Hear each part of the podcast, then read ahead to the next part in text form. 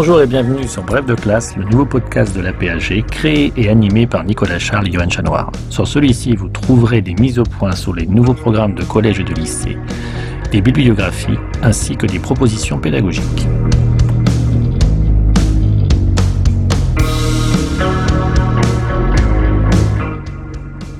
Bref de classe, une émission en deux parties. Tout d'abord, une présentation par un spécialiste des grands enjeux du thème au programme, puis ensuite un personnage et un document représentatif de la période.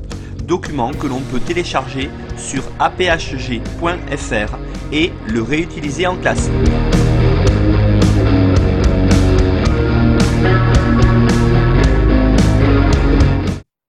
Bonjour à tous, bienvenue dans l'épisode numéro 23 de Bref de classe où je reçois aujourd'hui Gabriel Saumon. Bonjour Gabriel. Bonjour.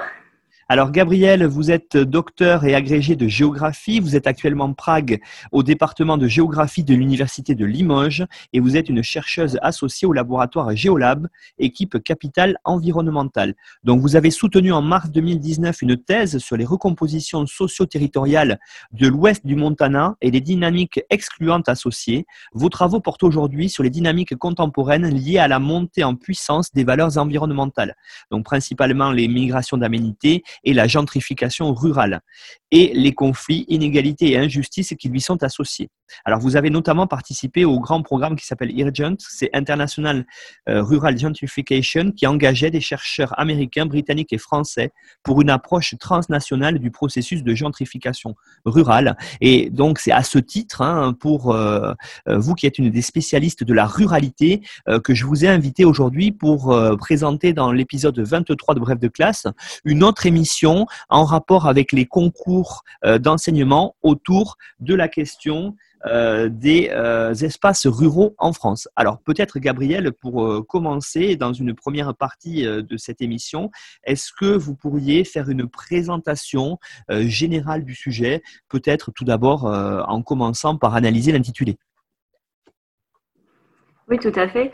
Alors, premier mot, bien sûr, de l'intitulé, donc les espaces ruraux en France. Le mot espace. Alors, le mot espace, il désigne plusieurs choses en géographie. Euh, le, paradigme de l'espace renvoie d'abord à une branche de la géographie qu'on appelle l'analyse spatiale, mais ce n'est pas évidemment ce sens restreint qu'on va privilégier ici, c'est le sens plus large et générique qu'on utilise pour désigner une grande partie des objets d'étude de la discipline. Donc à l'organisation spatiale, on associe ainsi euh, toute la question du rapport des sociétés à leur espace. Et euh, c'est en fait le, pluriel utilisé pour qualifier les espaces, donc qui est le plus intéressant dans, dans cet intitulé. Euh, la pluralité, elle vient révéler d'emblée ici la complexité de ce type d'espace. Donc il faut retenir cette idée de pluralité comme angle d'analyse dans notre approche. Alors ensuite, le terme rural. Euh, on est ici face à une réelle difficulté de définition qui en dit déjà beaucoup sur la question. Qu'en dit la lettre de cadrage? Donc très rapidement sont évoqués euh, dans la lettre de cadrage les stéréotypes associés au rural, qui seraient d'ailleurs, se dit en passant, ceux des candidats. Alors je cite cette question offre ainsi la possibilité de modifier nombre de représentations de ces derniers, les candidats donc, qui ont parfois de l'espace rural français une vision bucolique et idéalisée ou à contrario misérabiliste.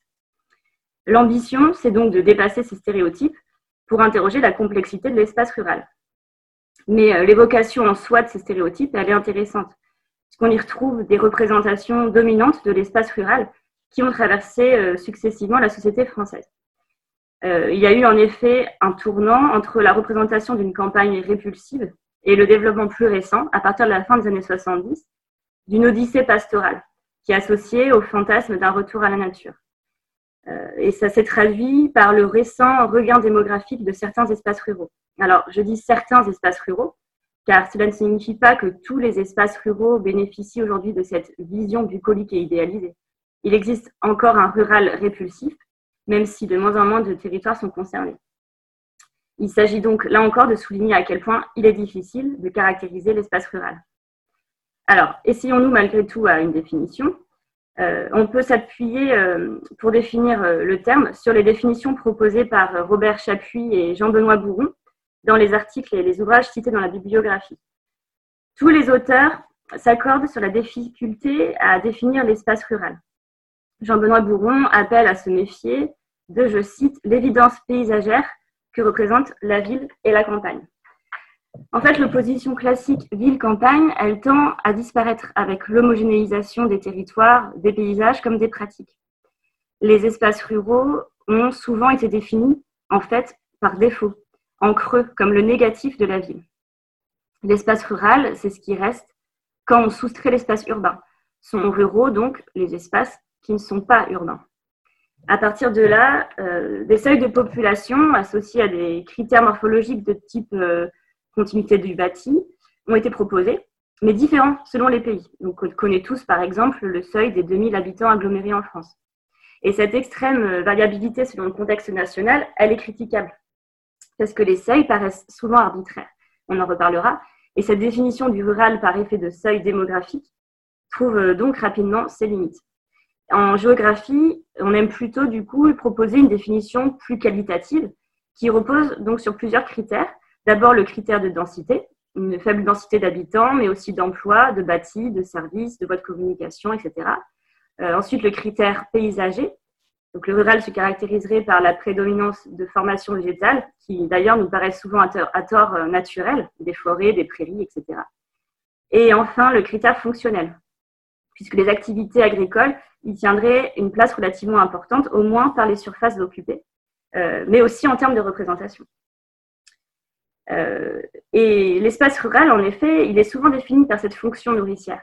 Mais attention, pour autant, les espaces ruraux ne sont plus essentiellement agricoles. En France, la majorité des ruraux travaillent en ville ou s'ils travaillent dans l'espace rural, beaucoup travaillent dans l'industrie ou les services. Et à l'inverse, les urbains produisent de la nourriture en ville et même de plus en plus, et aussi dans les pays développés dorénavant avec l'essor de l'agriculture urbaine. Les espaces ruraux ne sont pas monofonctionnels, mais multifonctionnels. Et cette multifonctionnalité des espaces ruraux, terme important, on en reparlera, ne permet pas alors de différencier les espaces ruraux des espaces urbains. Euh, ce que retiennent en réalité de plus en plus les géographes aujourd'hui pour caractériser le rural euh, renvoie à des pratiques et des représentations qui seraient spécifiques au rural, c'est ce qu'on va appeler donc la ruralité, en opposition à l'urbanité, pour différencier les, rapports à l'espace rural des rapports à l'espace urbain. Donc caractériser un mode d'habiter, l'espace rural, qui serait spécifique.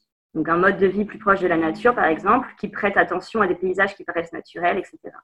Cette attention portée aux représentations amène d'ailleurs les géographes à parler de la campagne pour qualifier les espaces ruraux puisque la ville ou la campagne, ces termes-là correspondent à des évidences dans le langage courant. Donc, utiliser le terme de campagne en géographie signifie qu'on va justement s'intéresser à ces représentations partagées par tous, à ces représentations collectives de l'espace rural.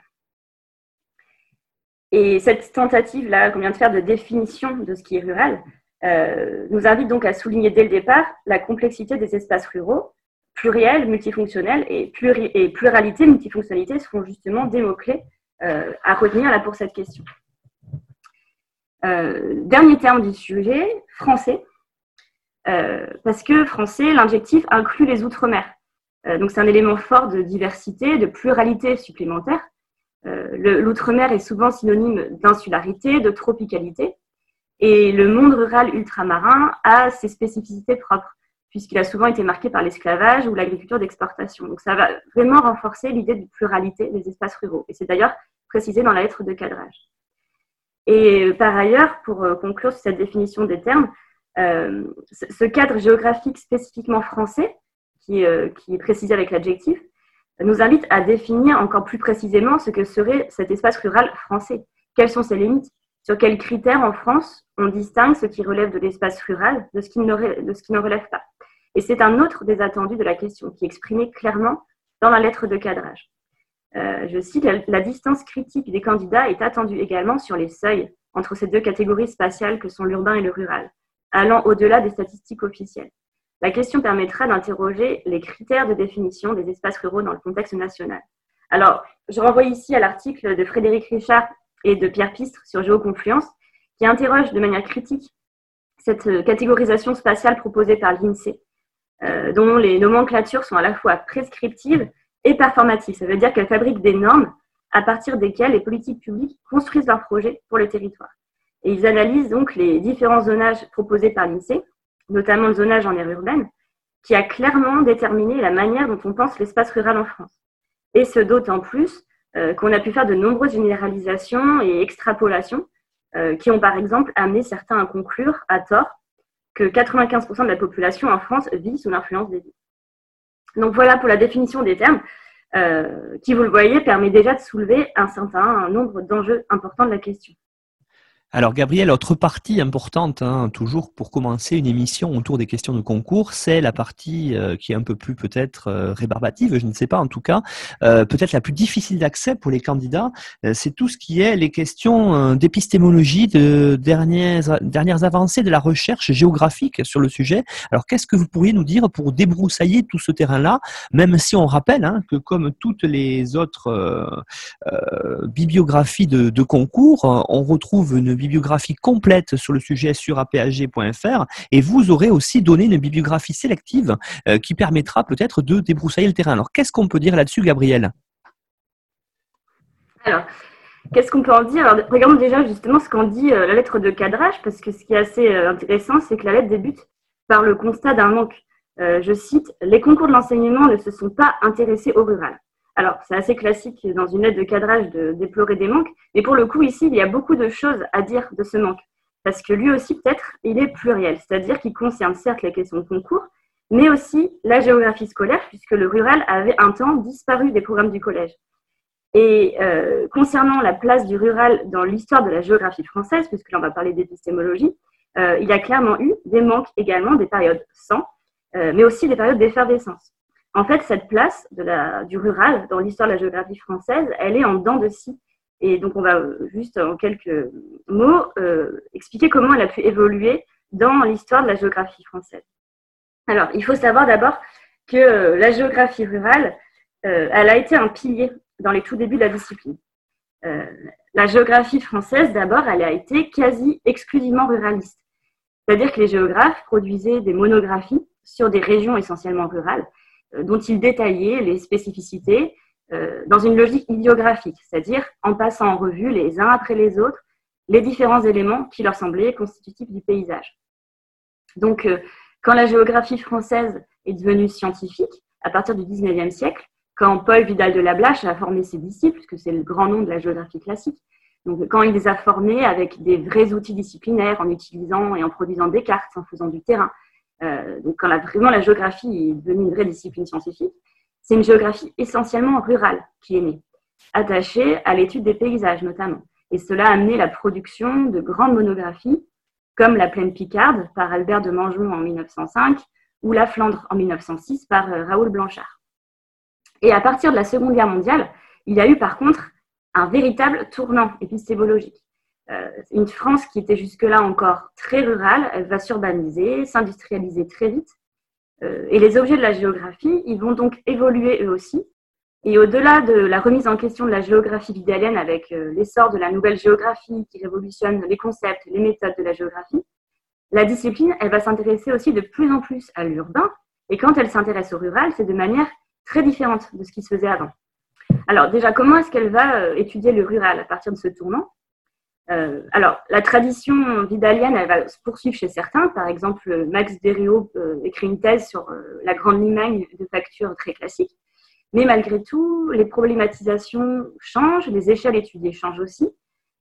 et d'ailleurs, lorsque Pierre Georges, en 1956, publie un précis de géographie rurale, il étudie la géographie rurale à l'échelle mondiale. Et surtout, les géographes de l'après-guerre, en fait, ils observent les mutations importantes euh, que connaissent les espaces ruraux, qui doivent s'adapter aux nouvelles exigences de productivité de l'économie de marché. Alors, certains espaces agricoles parviennent à se moderniser via la mécanisation, l'utilisation d'intrants chimiques, mais d'autres deviennent des territoires ruraux en crise, l'Aubrac, le Massif central, les Pyrénées. Et les ruralistes, avec la création de la DATA, en 63, ils vont alors participer aux politiques d'aménagement du territoire et la géographie devient vraiment utile. Reste que euh, se marginalise une grande partie des espaces ruraux qui entrent en crise. Et Roger Béteil est assez euh, connu pour avoir décrit alors une France du vide dans un ouvrage éponyme en 1981 pour décrire l'exode rural et il parle donc d'une crise rurale comme une dynamique irréversible. Et c'est d'ailleurs bien évoqué dans la lettre de cadrage. Et alors le rural, voire la géographie rurale, est d'autant plus remis en cause que la géographie se fait la voie à cette époque en plus d'un tournant vers la civilisation urbaine. Euh, Jacques Lévy et Michel Lussot incarnent aujourd'hui encore totalement cette thèse, qui consiste à penser dans un contexte de mondialisation et de métropolisation un urbain généralisé, donc une uniformisation des modes de vie qui ferait de nous tous des urbains où que l'on vive. Jacques Lévy pense le monde en gradient d'urbanité. Euh, et pour Lusso, je cite, Vivre à la campagne serait sans doute en France une des postures les plus urbaines qui soient. Donc, euh, on, a ce discours euh, très, très radical d'un côté, mais dès les années 70, on va avoir cependant des géographes et des, sociologues qui vont s'opposer à ce discours très péjoratif sur les faibles densités, voire carrément ruralophobes. Ces géographes-là qui vont s'opposer, ils vont nourrir leur positionnement du constat d'une inversion, même si elle est légère au départ, donc d'une inversion des flux démographiques entre la ville et la campagne. Et donc Bernard Kaiser évoque alors, en 90, une renaissance rurale. Euh, la France, elle serait bien en demande de ruralité dans les modes d'habiter, dans les loisirs, dans la consommation. Et cette euh, reprise démographique du rural, elle va initier aussi un renouveau de la géographie rurale. Euh, qui est toujours d'actualité, puisqu'il y a clairement aujourd'hui un intérêt manifeste pour l'espace rural, alors qu'il était passé de mode. Euh, et ce nouvel intérêt, il est d'abord lié à la montée en puissance des préoccupations écologiques et plus généralement des valeurs environnementales dans notre société, avec des questionnements sur la gestion des ressources naturelles et sur les paysages, euh, des nouvelles réflexions sur les modèles agricoles, avec des travaux portant par exemple sur les circuits courts de proximité, l'essor d'un nouveau type d'agriculture paysanne, biologique, etc. Euh, et autre enjeu important de société qui amène les chercheurs à questionner sous un nouvel angle l'espace rural, c'est l'installation de nombreux anciens citadins dans certains espaces ruraux attractifs. Euh, cette installation, elle est analysée sous l'angle des migrations d'humanité, des recompositions euh, socio-territoriales, et voire de la gentrification rurale lorsque les géographes mettent l'accent sur les inégalités. on en reparlera. Et la lettre de cadrage fait d'ailleurs référence je cite, ces thèses récentes qui ont montré le dynamisme de ces espaces. Et il faut citer euh, à cet égard les travaux de Françoise Cognard, Pierre Pistre ou euh, encore Greta Tomasi, dont les références figurent euh, dans la bibliographie. Donc, pour conclure en, en quelques mots sur ce point épistémologique, on voit bien que cette histoire en dents de la géographie rurale, elle peut s'expliquer par l'évolution qu'a connue la France rurale. En fait, la géographie rurale française, elle s'est efforcée de s'adapter aux grands bouleversements, aux grandes mutations d'un espace rural en recomposition. Alors maintenant, peut-être on va s'attacher à regarder quels sont les grands enjeux de la question, les grandes entrées thématiques que l'on peut voir dans cette question. Mais peut-être, euh, avant de, s'engager dans cela, Gabriel, est-ce qu'on ne pourrait pas mettre une petite mise en garde aux étudiants euh, quand on fait une entrée thématique à l'idée qu'il faut garder en tête une certaine, euh, un certain fil rouge alors, si effectivement, avant de, parler des grands thèmes de, la question, il y a effectivement euh, deux fils rouges qui, pour moi, sont à dérouler dans l'analyse des enjeux que connaît le rural. Et en fait, quel que soit le sujet qui pourrait tomber au concours, euh, on, est vraiment là avec deux, grands fils rouges à garder en tête. Le premier fil rouge, euh, c'est cette idée de pluralité des espaces ruraux. Il faut bien saisir cette pluralité, c'est-à-dire l'extrême diversité des espaces ruraux en France. Je rappelle encore le pluriel de la question, hein, c'est les espaces ruraux en France. Et le second fil rouge, qui est lié au premier, euh, c'est qu'il est très important de bien comprendre la territorialité de ce sujet. C'est-à-dire, il faut veiller pour les candidats à inscrire les dynamiques étudiées dans des territoires. Euh, l'espace rural français, ce n'est pas un espace isotrope qui serait juste traversé par des dynamiques sociales ou historiques. Il y a bien une géographie des espaces ruraux français à prendre en compte parce qu'ils sont marqués par des dynamiques Et donc, à mon avis, il faut garder vraiment en tête ces deux fils rouges dans le traitement euh, des euh, grandes thématiques du sujet. Alors, première euh, peut-être thématique justement importante, hein, que l'on retrouve d'ailleurs dans la plupart des programmes du secondaire, hein, que ce soit au collège ou au lycée, c'est l'idée d'interaction complexe qu'il y a entre les deux milieux, urbain et rural, autour notamment de cette notion qui parfois peut paraître simple, mais qui ne l'est pas si simple du premier abord, c'est la notion de périurbanisation. Oui. Alors, euh, dans l'aide de cadrage, il est écrit euh, que c'est à l'aune de leur capacité à interroger les interactions fines qui se produisent entre l'urbain et le rural que les candidats seront évalués. Et alors, du coup, j'aimerais dans un premier temps euh, euh, travailler, vous proposer une analyse en fait de ces interactions complexes entre l'urbain et le rural, et puis ensuite on verra justement en quoi le, périurbain c'est un, un, espace limite qu'il faut interroger. Euh, en fait, ce prisme-là des relations ville-campagne, il est essentiel à saisir pour euh, bien traiter cette question. Euh, bon, on a déjà vu la difficulté à définir le rural, et en fait cette difficulté, elle semble pour beaucoup liée à ce que Nicole Mathieu appelle, je cite, un brouillage de l'identification et des qualifications et du rural et de l'urbain. en fait, ce brouillage, il vient de deux processus. Le premier est lié à l'expansion croissante de la ville sur la campagne, ce qui rend les contours de l'une et de l'autre difficiles à cerner. Et euh, le second processus euh, vient du renouveau démographique des espaces ruraux, qui attire de plus en plus d'anciens citadins. Alors, sans entrer dans les détails, rappelons quelques faits.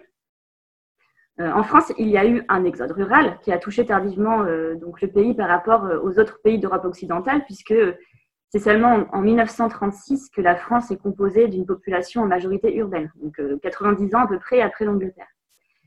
Mais cet exode rural a marqué durablement les esprits. Euh, parce qu'à partir de la seconde moitié du 19e siècle, on a observé vraiment un glissement de la population rurale, majoritairement agricole, vers les villes et l'industrie.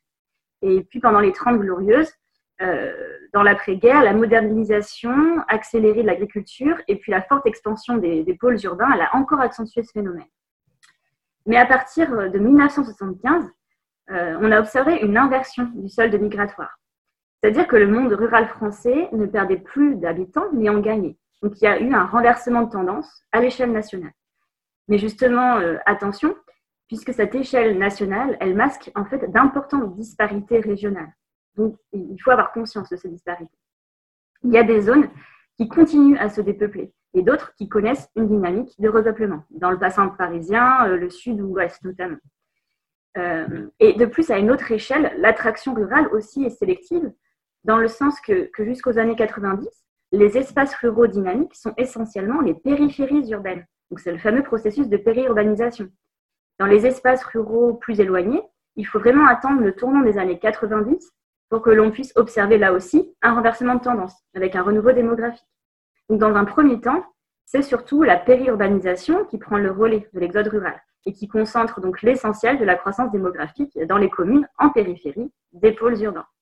Alors, qui est concerné par ce mouvement euh, vers le périurbain euh, Donc, ce sont des personnes âgées au départ qui quittent les centres urbains pour des régions rurales plus accueillantes, notamment méridionales, mais aussi des jeunes couples avec des enfants qui sont à la recherche de logements moins onéreux, qui sont en quête de meilleures conditions de vie.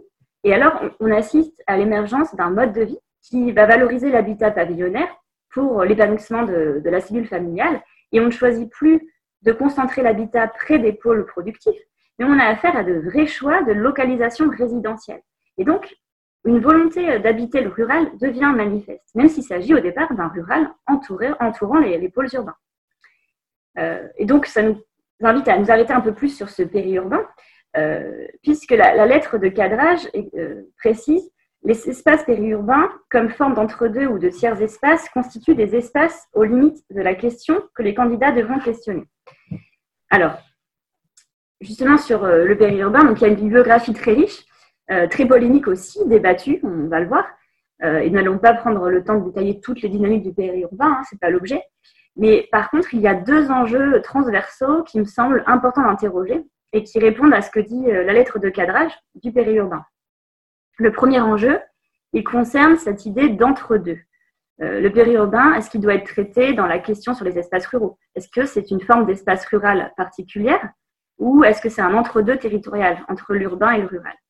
Alors, si on considère euh, la périurbanisation comme un processus de diffusion de l'urbain dans les campagnes environnantes, alors oui, on est dans un entre-deux. On considère alors la morphologie du périurbain, avec l'image d'une ville qui déborde sur ses marges rurales. Mais euh, outre cette idée de morphologie du périurbain, donc saisie à, travers le bâti, entre autres, on peut aussi, pour interroger le caractère d'entre-deux du périurbain, considérer plutôt les stratégies résidentielles des habitants du périurbain. Donc essayer de sonder leur représentation et leur pratique.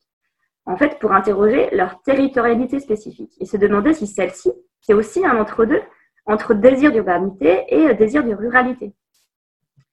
En fait, quand à partir des années 60, le périurbain est en plein essor en France, qu'est-ce qui motive cette mobilité résidentielle? Euh, Parce que, outre les facteurs socio-économiques et socio-techniques, euh, euh, les politiques de logement, le système bancaire qui devient favorable, la généralisation de l'automobile, etc., il faut souligner aussi les facteurs socio-culturels qui ont été déterminants. La mobilité des Français vers le périurbain, elle s'expliquerait notamment par la recherche d'une proximité conjuguée de la ville et de la campagne. Et des géographes ont alors questionné cette habité spécifique, le périurbain, euh, comme Lionel Rouget ou euh, Laurent Cailly, euh, dont je cite les travaux dans la bibliographie. Et cette identité-là du périurbain entre urbanité et ruralité, elle a amené certains auteurs à définir de nouveaux concepts pour donner un nom en fait à cette nouvelle forme de territorialité. Et c'est ainsi que Martin Vanier s'est emparé du concept de tiers espace alors, le terme avait été écrit au préalable par d'autres auteurs, mais pour toute autre chose.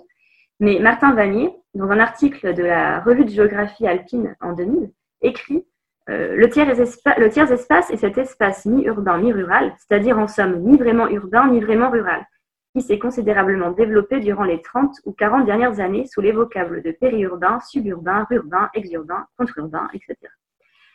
Alors, il explique ensuite avoir proposé ce terme avant tout pour, je cite, ouvrir une réflexion sur sa construction politique, c'est-à-dire sa reconnaissance comme espace de gestion et de projet, de décision et d'action publique. Alors, par là, Martin Vanier euh, considère le périurbain comme un type de territoire doté d'une identité spécifique entre deux, et surtout dont les politiques publiques doivent se saisir pour le penser et l'aménager convenablement. Donc, il veut se départir d'une interprétation du périurbain comme une sorte de sous-produit de l'urbain, une sorte d'urbain inabouti en transition, qui serait inscrit dans la trajectoire euh, toute tracée d'une disparition du rural, euh, pour à l'inverse proposer une troisième catégorie spatiale. Et donc, il dépasse par là l'opposition duale originelle. alors, à l'inverse, on a une notion qui est celle d'entreville, qui a été développée par l'allemand Thomas Sievert à propos de la Ruhr allemande, euh, et qui a inspiré ensuite certaines prospectives territoriales. Donc, elle, est, à l'inverse, je dis, elle est bien différente parce que si par là, il essaie de qualifier une forme de périurbanité aussi, en fait, celle-ci, elle est complètement pensée au prisme de l'urbain. C'est-à-dire que son entre-ville correspondrait à des nouvelles formes urbaines plus diffuses et de nouveaux modes de vie urbains aussi. Donc, vous voyez, il y a, un, désaccord important sur ce que serait le, le périurbain. Et cette première controverse-là, elle m'amène au second enjeu que, que, je voulais évoquer sur le périurbain, euh, qui concerne justement toutes ces controverses intellectuelles qui animent cette question du périurbain. Parce que ces controverses-là, elles sont révélatrices d'une problématique périurbaine, dans le sens euh, que le périurbain, clairement, par son statut d'entre-deux, il pose problème. Il suffit de lire le débat houleux qui agite euh, Éric Charme, Lydie Launay et Stéphanie Vermersch d'un côté face à Jacques Lévy de l'autre dans La vie des idées en 2013. de manière générale, pour, pour certains, le périurbain serait une forme de pathologie morphologique, c'est-à-dire qu'il incarnerait une France moche, euh, consommerait trop de surface agricole, etc. Euh, une forme de pathologie sociale aussi, puisque ce serait le territoire individualiste par excellence, celui du repli sur soi, et puis une pathologie politique enfin, puisque ce serait euh, le lieu de concentration des votes pour l'extrême droite. Mais ces polémiques scientifiques et médiatiques, en fait, elles me paraissent importantes à souligner car elles révèlent surtout la manière euh, dont le périurbain incarne ce que l'on projette sur le rural tout autant que ce que l'on projette sur l'urbain en fait. Euh, il est entre deux et par là, il se prête à toutes les critiques, car parfois il est jugé trop urbain, parfois il est jugé trop rural. Et donc il est le reflet de nos fantasmes et de nos angoisses territoriales. Et il nous en dit par là beaucoup sur nos représentations collectives. Et donc pour conclure en quelques mots sur euh, cette première entrée thématique, il faut souligner à mon avis l'importance d'intégrer une démarche réflexive dans le traitement de la question sur les espaces ruraux, et notamment euh, sur cet enjeu d'interaction ville-campagne. Il ne faut pas hésiter à se poser des questions et à poser des questions, puisque les interactions sont complexes, les limites sont floues, les définitions sont mouvantes. Euh, et puis après tout, c'est bien là tout l'enjeu de la géographie que de souligner la complexité du monde. Alors, justement, hein, cette complexité, on, l'aperçoit aussi à travers ce qu'on pourrait nommer le rural multifonctionnel, euh, qui se retrouve euh, ces dernières années au cœur de nombreux débats euh, et de nombreuses questions d'actualité, notamment pour des questions de conflit d'usage. Alors, qu'est-ce qu'on vous pouvez nous dire là-dessus, Gabriel? Alors, effectivement, il faut d'abord souligner cette multifonctionnalité de l'espace rural français. Euh, alors, attention, le rural, il n'est pas devenu multifonctionnel, il l'a toujours été, mais il est peut-être plus aujourd'hui encore qu'hier. Euh, puisque si la fonction agricole est bien sûr très importante dans l'espace rural, d'autres fonctions l'ont toujours côtoyé. Euh, si on parle rapidement de la, de la fonction industrielle, celle-ci, elle est ancienne dans l'espace rural. en témoignent donc des formes de proto-industrie dans les campagnes européennes dès l'époque moderne, avec euh, lié en fait à la proximité de la ressource hein, en charbon de bois, en eau ou en bois, etc. Euh, et aujourd'hui, euh, l'industrie reste encore un secteur d'emploi important dans l'espace rural. D'autant plus que certains types d'industrie restent sciemment éloignés des villes. Et alors, on peut prendre à ce titre l'exemple de l'industrie nucléaire en France, à partir des travaux de Teva Meyer. En fait, il faut savoir que les centrales nucléaires, elles sont implantées généralement dans des petites communes rurales et que ce choix répond à un certain nombre de contraintes euh, qui sont liées à l'emprise spatiale énorme des centrales, qui demandent donc de grands terrains, ou encore euh, liées à la nécessité d'être à proximité d'une source d'eau à un bon débit pour refroidir les réacteurs.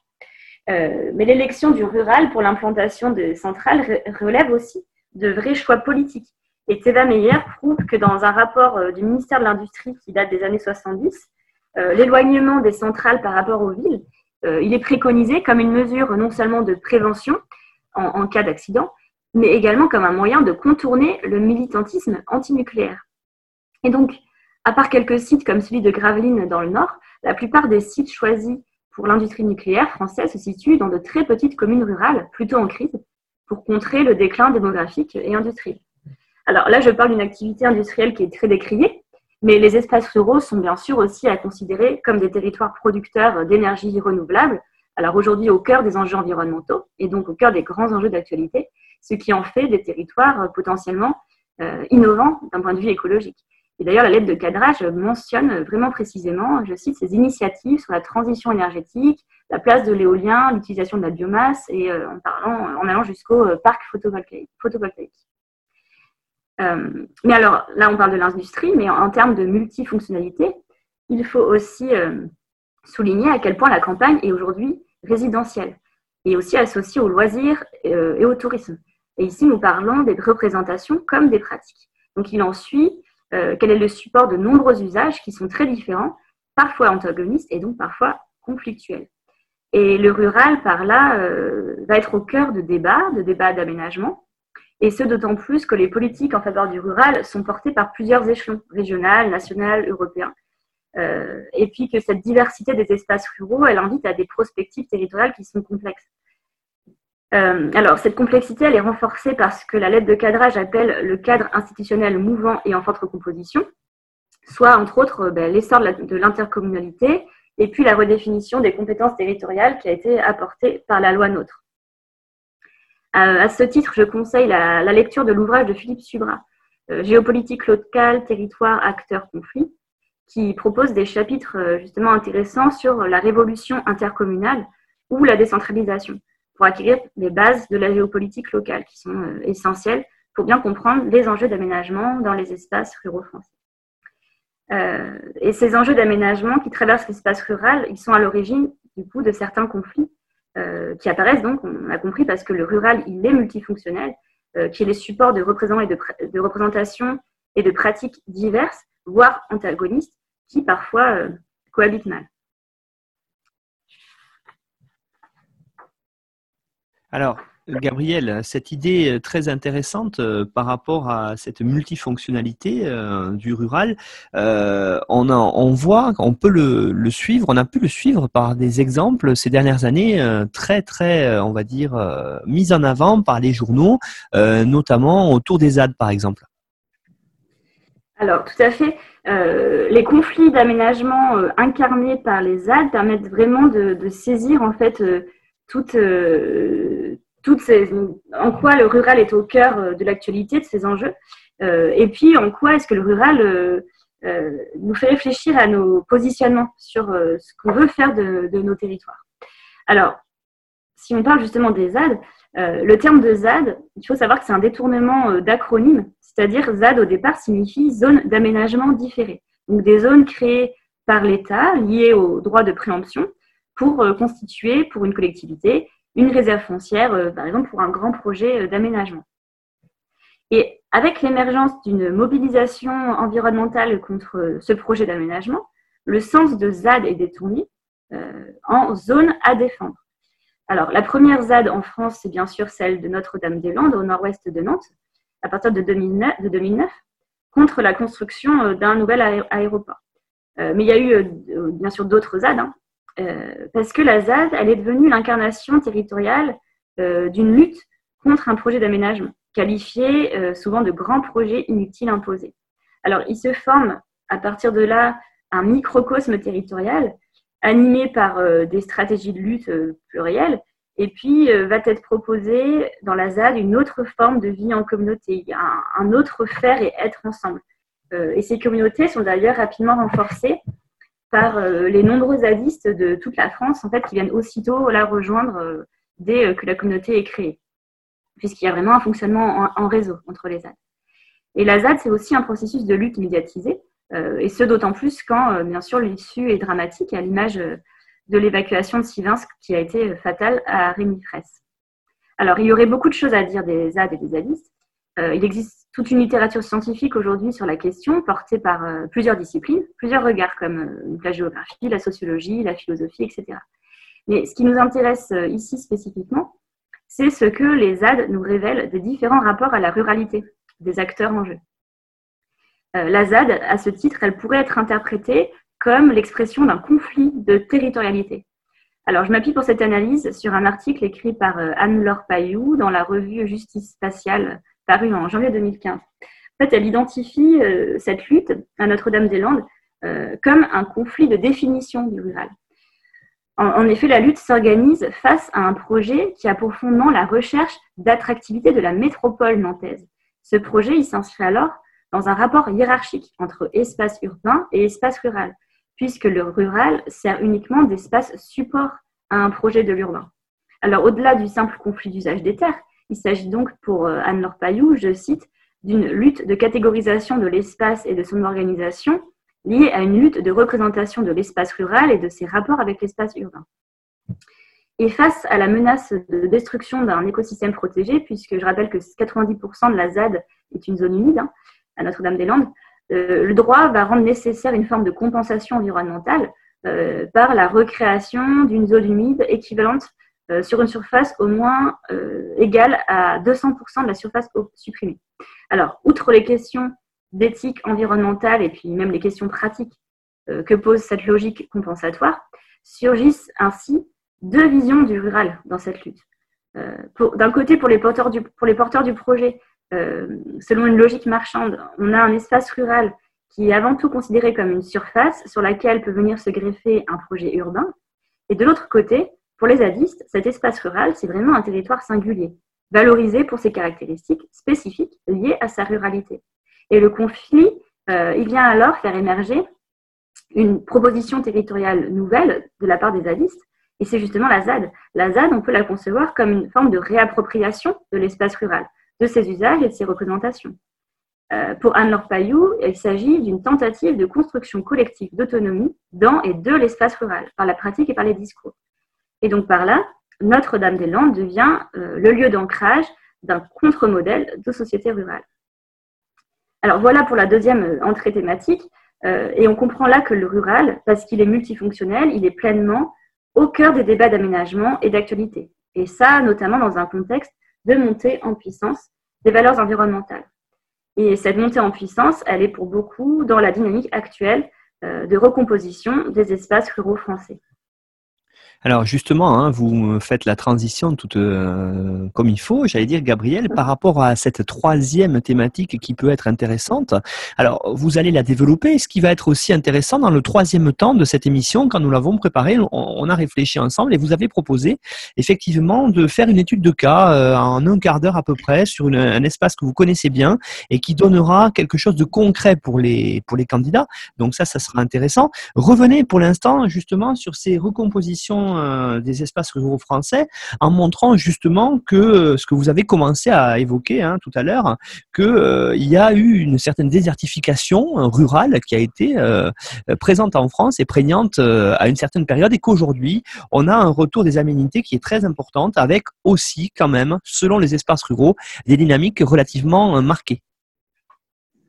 Oui, en effet, parce que cette, cette dernière euh, thématique, elle permet euh, de bien insister une dernière fois sur la, nécessité de saisir la pluralité des espaces ruraux français, euh, donc de bien territorialiser l'analyse, puisque ces espaces ruraux français, comme vous le dites, ils sont divers, ils connaissent des dynamiques très contrastées, donc entre désertification et puis migration d'aménité. Alors, il existe en effet des espaces ruraux qui sont en crise, qui ont connu des vagues d'exode rural massive et, dans lesquelles euh, ce déclin démographique a vraiment accéléré euh, la dégradation euh, de l'activité économique. Alors, de manière très grossière, puisqu'il faut territorialiser l'analyse, hein, ces campagnes en crise, elles concernent surtout celles du centre et du nord-est, donc dans la fameuse diagonale des faibles densités, des landes de Gascogne aux forêts de l'Ardenne. Mais il faut évidemment varier les échelles, car à l'intérieur des grandes régions rurales les moins dynamiques, il va y avoir de véritables fractures en Haute-Marne, dans la Nièvre, euh, la Creuse ou encore dans l'Allier, des communes concentrent vraiment les fragilités et l'on peut, à proprement, euh, parler, de crise rurale pour ces territoires. Euh, et ce, d'autant plus dans un contexte marqué par la limitation croissante des dépenses publiques. Donc, il faut évoquer l'enjeu d'équité territoriale et même de justice spatiale, avec la question du maintien ou de la fermeture des services publics car ce ne sont pas des territoires vides pour autant. Euh, il y a là un enjeu d'aménagement pour l'égalité des territoires pour que ces habitants aient accès à certains commerces et services de base. Alors en termes de politique publique, il s'agit de lutter contre la fracture numérique, puisqu'environ 10 000 communes françaises seraient aujourd'hui en zone blanche, c'est-à-dire avec une très mauvaise qualité de débit. Mais il s'agit aussi euh, de pallier à ces mécanismes de rationalisation économique et administrative hein, qui consistent dans un contexte de restrictions budgétaires à fermer les points de vente les moins rentables, les services publics les moins fréquentés, euh, ce qui entraîne la fermeture de certaines postes, d'écoles, de boulangeries, des stations-service, avec un effet boule de neige dans des communes rurales qui vont être complètement dévastées. Et on assiste alors à une désertification scolaire, médicale, euh, qui se lit dans les paysages ruraux, avec progression des friches, devantures closes, stores baissés, etc. Alors, s'inspirant euh, d'un rapport pour le Sénat réalisé en 2014 par euh, un sénateur de la Lozère, Alain Bertrand. Euh, Samuel de Praz a diffusé la notion d'hyper-ruralité pour qualifier ces espaces enclavés euh, de faible densité de population qui sont caractérisés par le vieillissement et par une somme de handicap. Alors cette notion d'hyper-ruralité, elle vise en fait à inspirer des politiques publiques volontaristes. C'est une notion qui est vraiment présentée comme un enjeu de politique publique. Elle est associée à une forme de marginalité, d'abandon. Euh, elle qualifie un, espace rural délaissé et justement que les politiques publiques doivent reprendre en main. Alors, pour certains qui euh, constatent cette véritable précarité, euh, la ruralité n'existerait même plus. Alors, on a parlé de Lévy et Lusso tout à l'heure à ce propos. il y aurait, pour simplifier, soit des espaces sous influence des villes, soit des espaces de l'hyper-ruralité, donc marginaux et en crise. Et en 1994, Jacques Lévy propose même d'oser le désert, donc d'abandonner davantage encore cette hyper-ruralité en crise. Mais euh, cette thèse selon laquelle les espaces seraient soit sous influence urbaine, soit euh, d'une hyper-ruralité en crise et donc vouée à disparaître, euh, cette thèse qui clame le tous urbain, de nombreux géographes la contestent. Christine Margetic, d'ailleurs, parle, elle, d'une ruralisation de la ville, pour montrer à l'inverse que certains enjeux autrefois renvoyés au rural touchent aujourd'hui la ville. Euh, les enjeux environnementaux et plus spécifiquement alimentaires en tête. Et cette thèse-là, euh, ce serait aussi nier euh, l'importance des valeurs environnementales qui conduisent aujourd'hui certains groupes sociaux à mettre en place des stratégies résidentielles qui vont élire l'espace rural comme cadre de vie. Et ça m'amène donc à vous parler des migrations d'aménité qui participent pour beaucoup au renouveau des espaces ruraux en France et puis bien sûr dans d'autres campagnes des pays développés. Alors, ce phénomène croissant euh, de la néo-ruralité, euh, très, sommairement, hein, c'est de ceux qui quittent la ville pour la campagne, il vient souligner de nouvelles logiques résidentielles qui obéissent au choix d'un cadre de vie rural qui garantirait l'authenticité et puis l'accès à des aménités environnementales, des beaux, paysages, un air pur, etc. Euh, alors, sur ce renouveau des campagnes françaises euh, liées notamment aux migrations d'aménités, je renvoie euh, encore une fois aux thèses de Françoise Cognard, Pierre Pistre et Greta Tomasi, qui sont donc dans la bibliographie.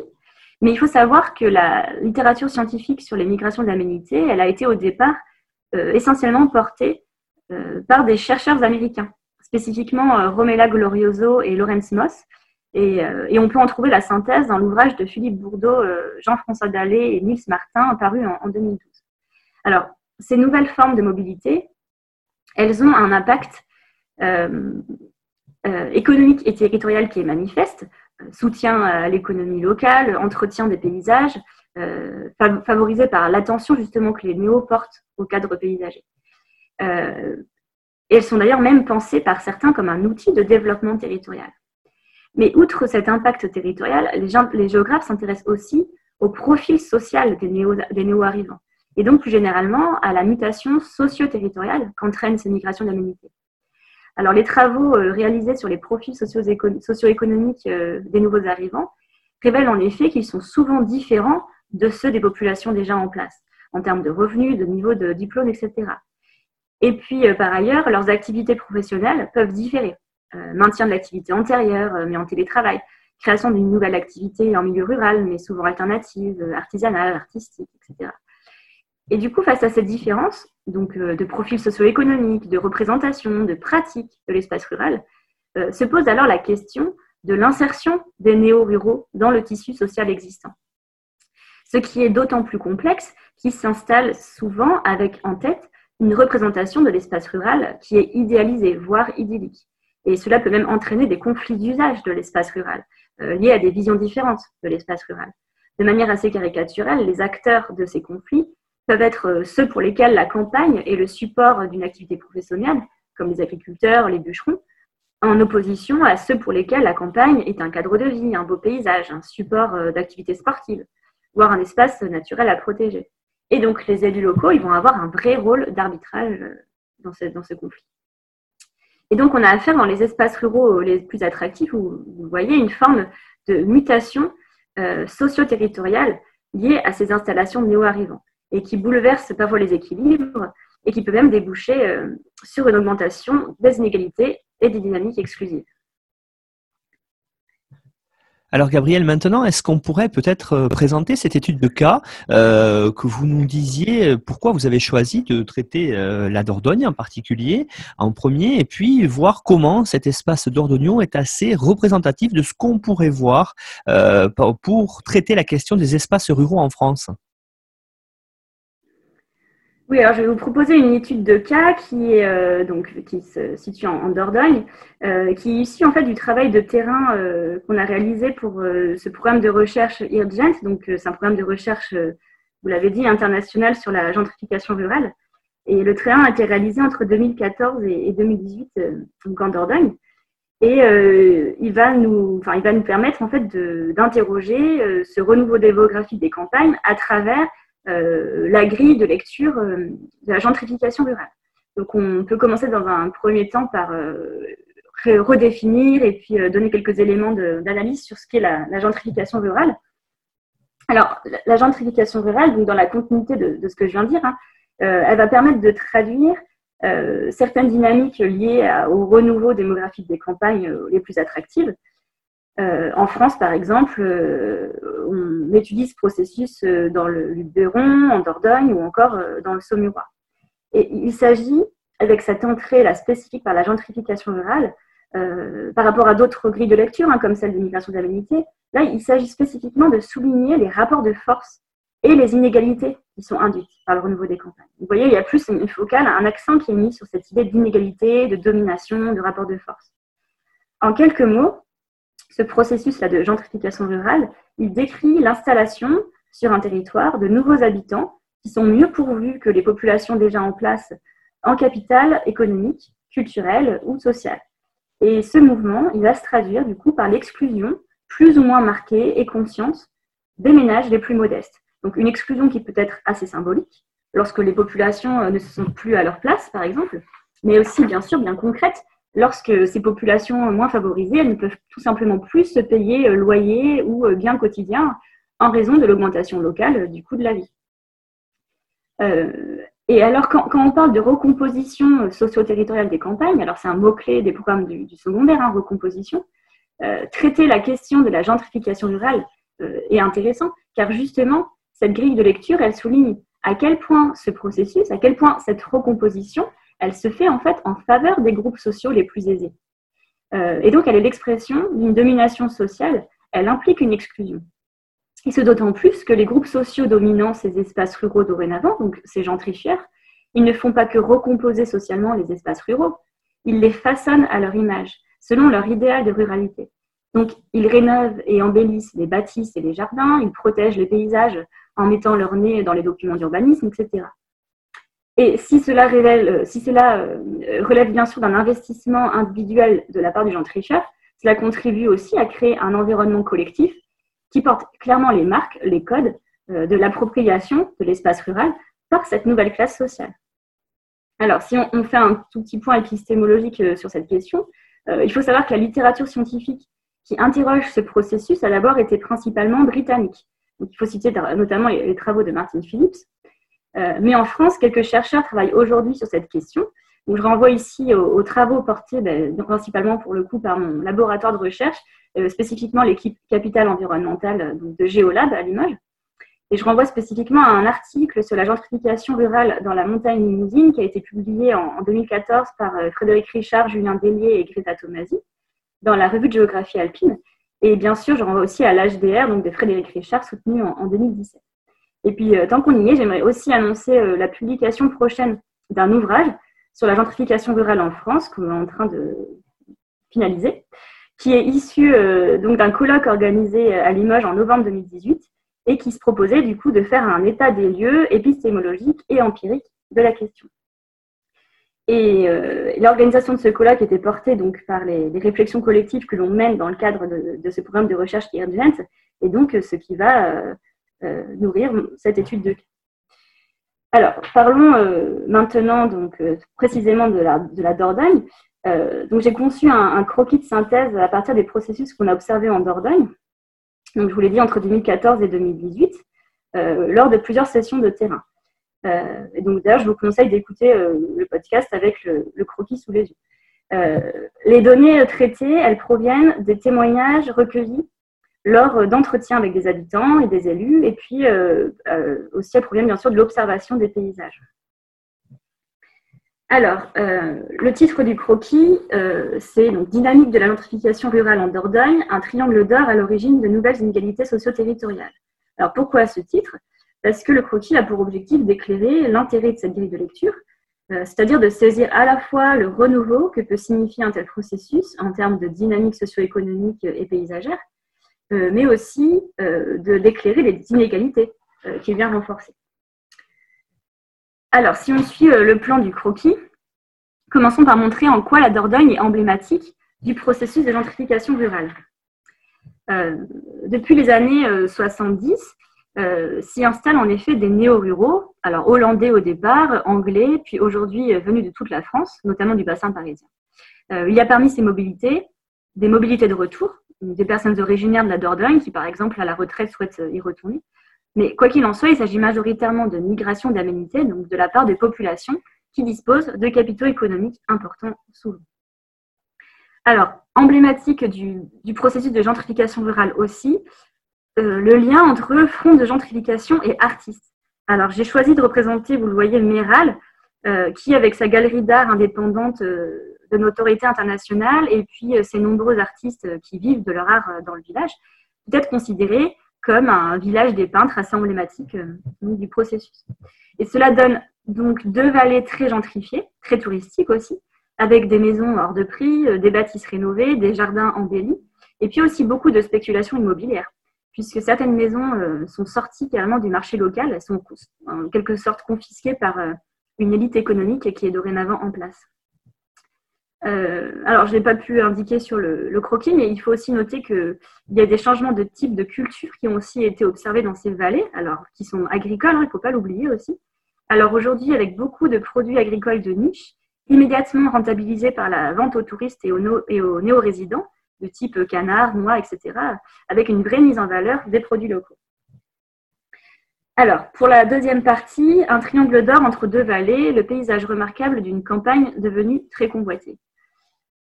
Alors, on note qu'il y a euh, deux formes de paysages remarquables dans ce triangle d'or. Un paysage naturel et architectural préservé d'abord, euh, c'est-à-dire des paysages et des bâtis qui sont globalement bien protégés euh, par les documents d'urbanisme, et puis par des zonages en espaces naturels protégés du type Natura 2000. Et puis un patrimoine labellisé avec le label très attractif de Plus beau village de France. Alors je renvoie ici à l'article d'Hélène Ducrot sur les enjeux de cette patrimonialisation euh, plus, beau village de France, qui est en bibliographie. Alors ça en fait un territoire très, très euh, attractif, avec euh, pour les gentrifieurs une recherche d'authenticité et puis aussi d'inscription dans les traditions architecturales. En fait, il faut savoir que la Dordogne, c'était une région de culture du tabac. il y avait dans le paysage de grands séchoirs à tabac. Et aujourd'hui, ces séchoirs à tabac, ils sont rénovés par les gentrifieurs qui sont séduits par ce bâti typique. Il y a même des constructions contemporaines d'architectes qui reprennent l'esthétique du séchoir à tabac. Euh, autre élément, le, paysage, il est remarquable aussi en tant que paysage social. Alors, on joue donc ici sur le terme de paysage. Euh, Saint-Amand-de-Coly ou Saint-Léon-sur-Vézère, par exemple, sont des hauts lieux gentrifiés et touristiques euh, avec des biens et des services pour l'élite économique, des antiquaires, des restaurants de luxe, des chambres d'hôtes, etc. Et il faut mentionner aussi une préhistoire hein, qui attire touristes et élites culturelles avec la vallée de l'Homme et euh, le pôle international de la préhistoire des Aisies. Alors, c'est la raison pour laquelle ces deux vallées ont des identités bien marquées. Euh, parce que pour la vallée de la Dordogne, autour de Bénac et Cazenac, euh, La Roque-Gajac ou Dôme, on a des plus beaux villages de France, surtout un patrimoine bâti très valorisé, donc un tourisme et une gentrification qui reposent sur des facteurs légèrement différents.